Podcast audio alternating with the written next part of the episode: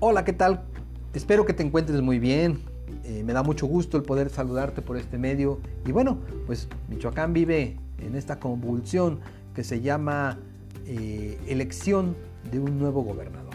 Y bueno, yo solamente quiero paso por aquí a aportarte algo de lo que desde mi juicio considero eh, debe de ser tomado en consideración como sujeto educador y educando y educado para poder este, tomar decisiones, pero sobre todo escuchar posiciones y leer la otredad, leer al otro, leer a los candidatos, sobre todo a los candidatos que eh, conocer sus propuestas educativas. Será interesantísimo ver cómo van a marinar la propuesta de la 4T, la nueva escuela mexicana y el papel del docente. Y ese es el tema que te traigo hoy a ti.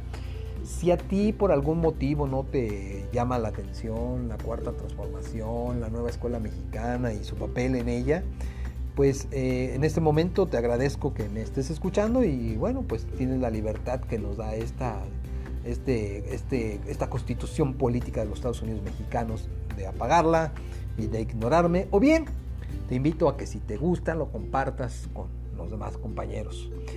El tema entonces es la cuarta transformación, la nueva escuela mexicana y el papel del docente. Y te voy a compartir algunas ideas que yo tengo desde lo particular.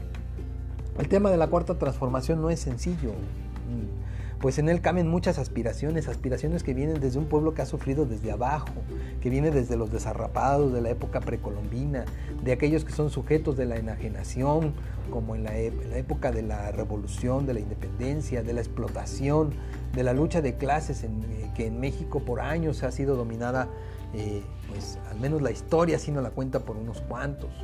Nuestro, nuestro México vive ciclos continuos de injusticia, de, injusticia social, eh, es, vive en una lucha por la justicia social.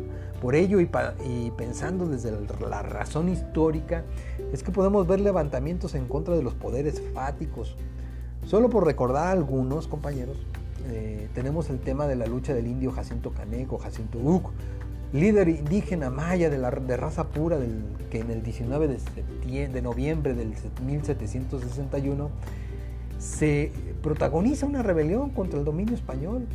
Desde luego que muere, como mueren todos los que levantan la voz, y es ejecutado no sin antes sufrir un suplicio.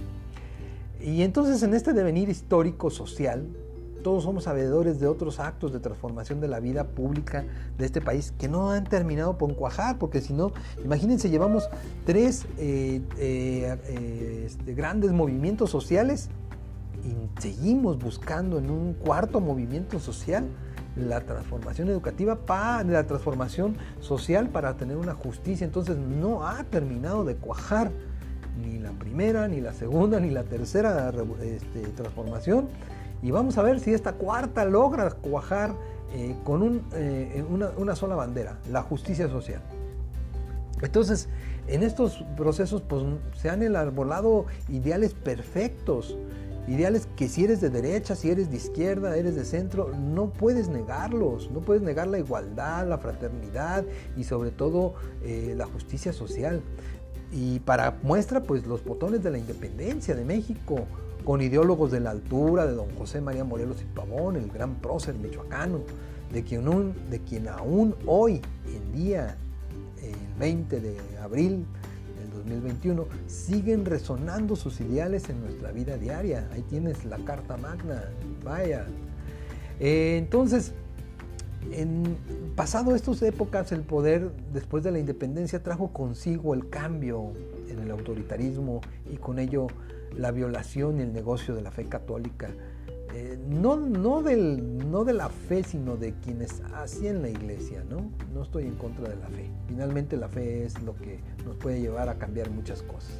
Lo que nos, lleva, eh, nos llevó en ese momento a una guerra de reforma, eh, en la que nuevamente nuestro pueblo se ve inmerso en una lucha que hasta el día de hoy subsiste. Por ello, la prisa de los gobiernos neoliberales de borrar de tajo la memoria histórica como quien cubre un delito de incesto, aplicando, ya saben ustedes, la moral del pedo, el que huele mal es el tuyo, no el mío.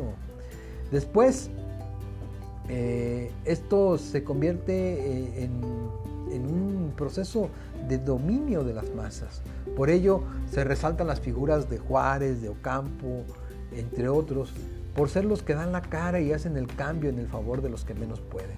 Aun cuando estos se pudieran quedar, se pudieron haber quedado en la tranquilidad de no meterse en problemas. Ya veo yo a, este, a don Melchor Ocampo o, Copeo ahí tranquilamente, pues ¿para qué meterse en broncas? Eh? Y, pero ellos, yo, a ellos yo los llamo sujetos kantianos. Los llamo así porque su imperativo categórico los hace actuar. Entonces, el México convulso, eh, que busca ser y busca una identidad alejada de lo que decía eh, Rius, 500 años cristianos pero jodidos, nos lleva a una nueva lucha por condiciones de equidad, que se ve impulsada por los excesos del porfirismo, naciendo así lo que se conoce en la historia como la Revolución Mexicana, periodo en el que todos conocemos lo sucedido y los resultados de la organización social por medio de instituciones con el nacimiento del PRI, el Partido de la Revolución Institucional o de las instituciones, como ustedes quieran.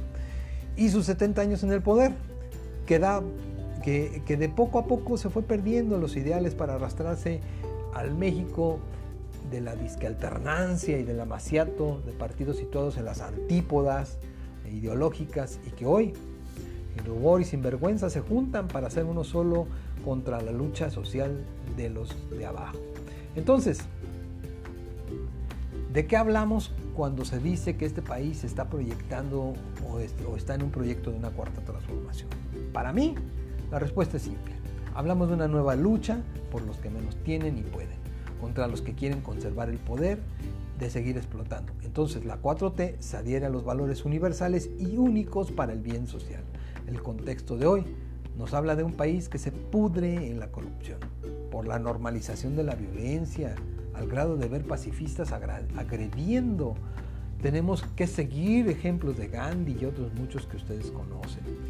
Seguramente el país, parece ser que el país ha sido dejado en crisis y los, eh, que llaman la 4T, los conservadores, creen que el cambio se tiene que hacer por arte de magia, como si de ellos no fuera la responsabilidad del destrozo de este país. Mejor aún, como si de ellos no, fuera, no fueran parte de este país.